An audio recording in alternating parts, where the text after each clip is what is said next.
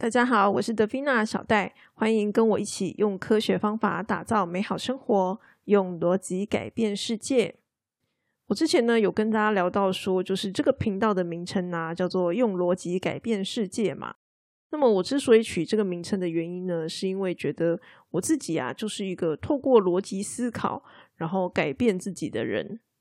不过呢，在这个频道里面呢，我好像从来没有就是。跟大家分享我是怎么样去做到这件事情的。所以啊，今天这一集就是第三季的第一集嘛，我就想说，就来跟大家聊聊这个话题。那么，当我们说我们想要改变自己的时候，一定会接下来想要问一个问题，就是你想要改成什么样子？好，所以呢，这个部分呢，就是我们的目标嘛。好，我们目标把自己改变成为什么样的一个样子？讲到目标，可能大家会有一点点害怕。其实呢，不需要把它想象的太过于严肃。我们怎么样去寻找一个自己的目标呢？我给大家的一个提示就是说，你可以先从你自己认为什么样的东西是好的，好这件事情开始，来寻找自己到底想要变成什么样的一个人。比如说呢，我以前小时候会觉得啊，说谎是不好的行为。所以呢，我认为不要说谎比较好。那所以呢，我就会希望自己成为一个不要说谎的人。好，也就是说呢，这个目标其实是源自于你相信什么东西是好的。好，你从这样子一个角度呢来思考，说你的目标到底要设定成什么。不过，当我们想要设定这样的一个目标的时候呢，有一个很大的重点就是，我们必须要问自己说，你为什么觉得这件事情很好？也就是说呢，你不可以说，哎，老师叫我们不要说谎，所以我认为不要说谎是好的，不可以这样子。你必须要有一个属于你自己的理由，为什么你认为这件事情是好的？我们必须要把这个理由啊给找出来。比如说呢，有一些人呐，他可能会觉得说，希望自己变得很聪明。好啦，那这个时候我就会想要问说，为什么你会希望自己变得很聪明呢？那么，如果今天是一个小孩子啊，他可能就会回答我说：“哦，因为变聪明的话，我的功课就会比较好。那么呢，我就会比较受欢迎。”像这样子，你不断的问说：“诶，你为什么想要这样子？”你最后呢，可能就会得到一个答案是：“我希望变得受欢迎。”那所以说，你的重点到底是要变聪明，还是要受欢迎呢？所以呢，第一个点就是。我们必须要不断的问自己：我们为什么要这样？我为什么认为它是好的？好，不断的反问、反问，然后呢，你才能够找到一个最终你之所以觉得它很好的一个理由，而且那个理由是你自己的理由。那第二点的话呢，是说小戴我这边呢是比较希望大家去寻找自己相信的、认为好的一个价值，然后呢去追求那样的一个价值，而不是就是。嗯，比如说变有钱啊，变聪明啊，这种好，因为这种东西其实说句老实话，嗯，就比较不是说我自己心里想，然后我努力就一定可以达成的东西。我们这个节目的分类叫做自我成长嘛，那么主要还是比较 focus 在就是呃自己内心的成长，而不是就是比较偏物理性质方面的。好，比如说像智商，其实也是跟我们遗传各方面会有关系嘛。这种东西其实就会很难去做调整。那所以呢，讲到这里，想要告诉大家的第一个重点就是说，我们必须要去找到一个或多个自己心中信仰，然后认为它很好的一个价值。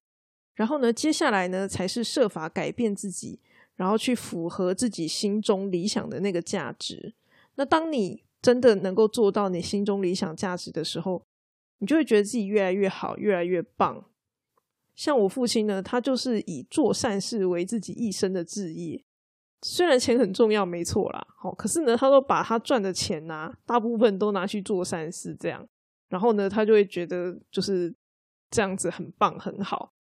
然后我小的时候啊，就会常常听到母亲对我爸爸的一些批判，好，比如说呢，因为我爸是一个会说谎的人，然后所以啊，我妈就会质疑他说：“诶，你这样子说谎。”那你这个好事还算好事吗？就是你做这些善事，对啊，你是个大善人啊。可是你说谎啊，就是嗯，没错，你做的行为是好事，可是呢，你并没有去呃符合我们传统的一些美德之类的。可能因为我在这样的一个环境下长大吧，所以呢，我基本上也不会对于就是父母或者是长辈给我的东西全部照单全收。好，我心里都会有一些自己的想法跟批判存在。那我之前呢，在第二季第三十集的时候，有跟大家分享这个真善美吗？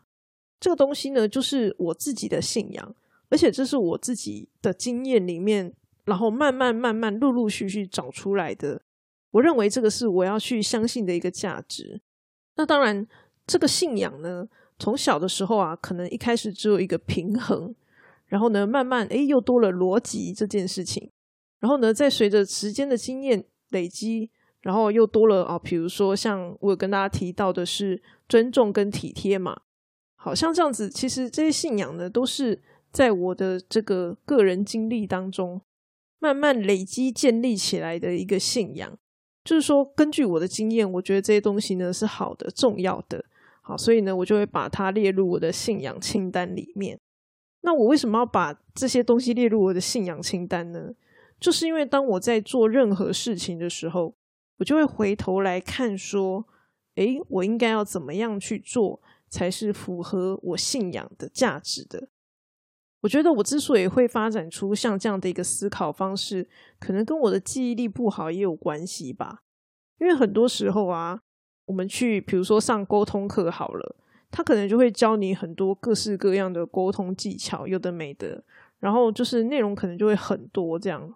可是对我来说，因为我记忆力不好，所以这些东西呢，我其实是都记不太住的。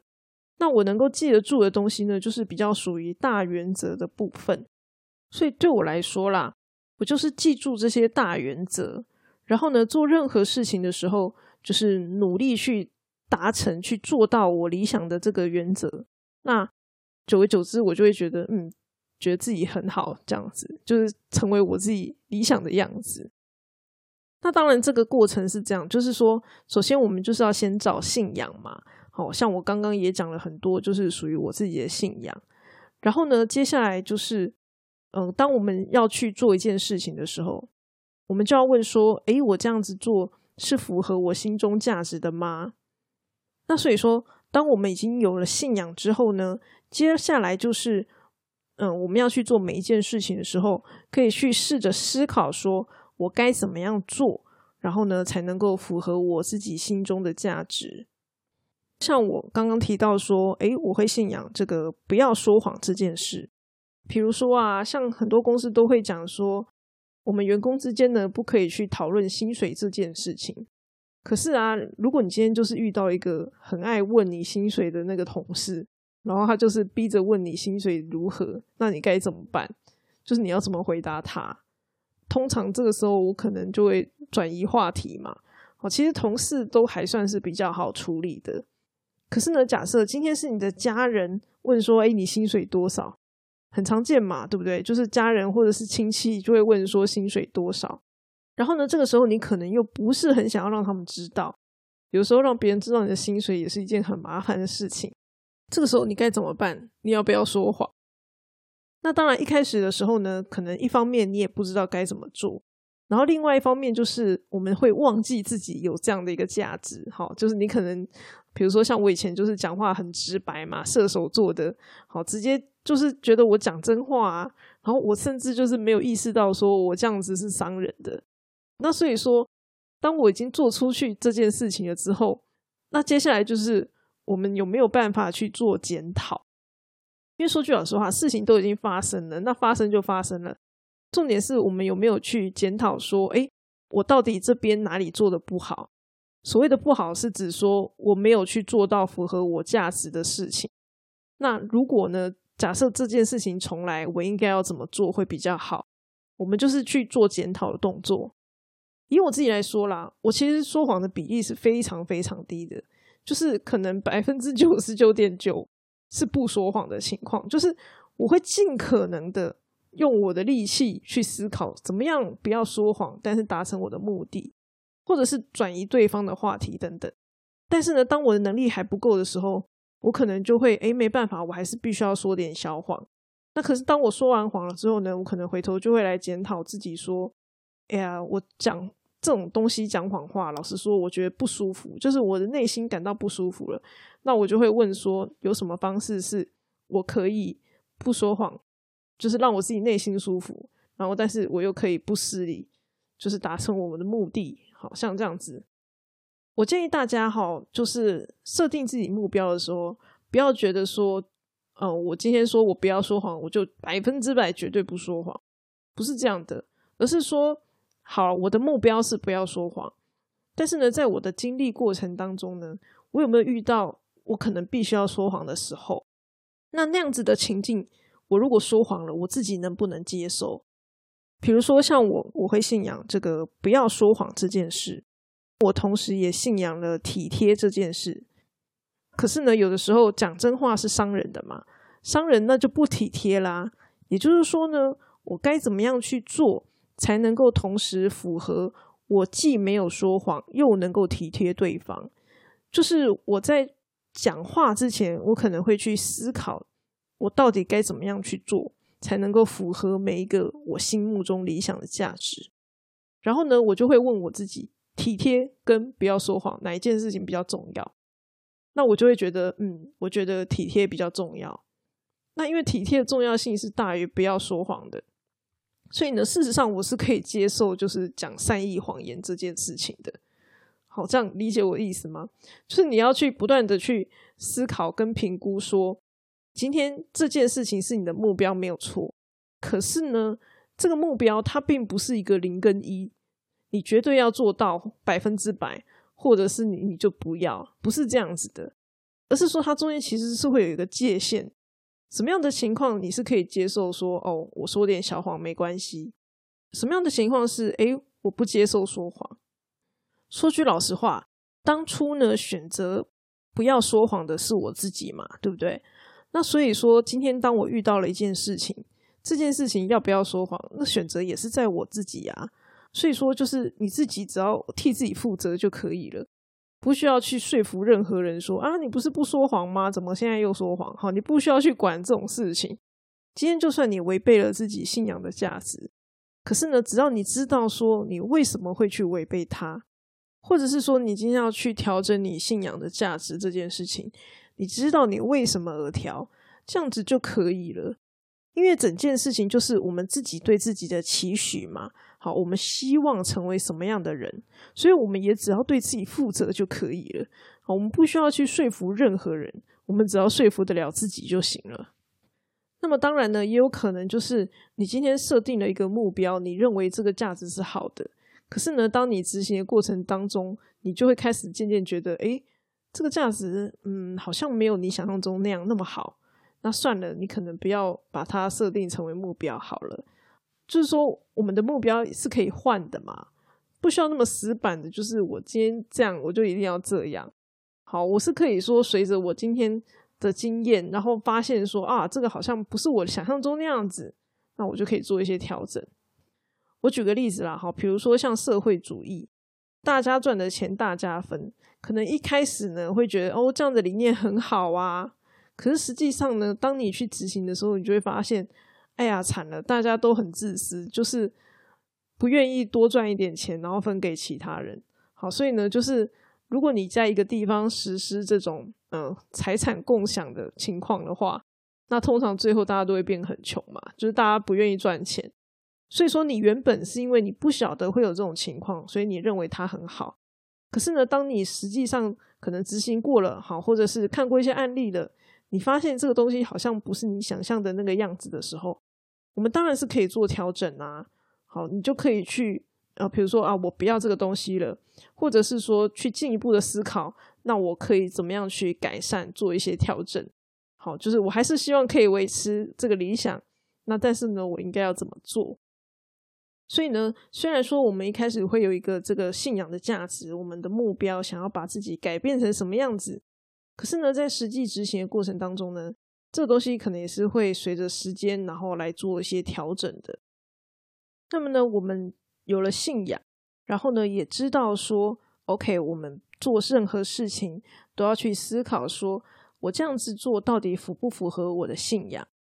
不过呢，人是一个很健忘的生物。就是说，虽然啦，你知道这个东西是好的，你觉得你要就是朝这个方向前进，可是呢，我们就是会忘记嘛。所以说，我们必须要呢设法可以提醒自己说，哎，我信仰的价值在这里哦，好，要时时提醒自己。那我当时使用的方式呢，就是利用座右铭，我把这个我的座右铭呢写在这个 email 信箱里面，当做签名档。因为那个时候呢，我是还蛮常会，就是每天都会开 email，然后写 email 这样子，好，所以说我就把它写在我的签名档上面。那我的那个时候的座右铭呢，是经得起、受得住，不偏激、不愤怒、不忧郁、不憎恨，乐观进取，不批评、不责备、不抱怨。我当时呢，之所以会把这个东西列在我的座右铭上面，是因为我看了一些书。然后呢，看了一些书，提到了这些观点嘛，然后我就觉得说，嗯，我觉得这些观点是我希望自己能够做到的。好，所以说我就把这个东西呢写在我的座右铭上面，然后呢时时提醒自己。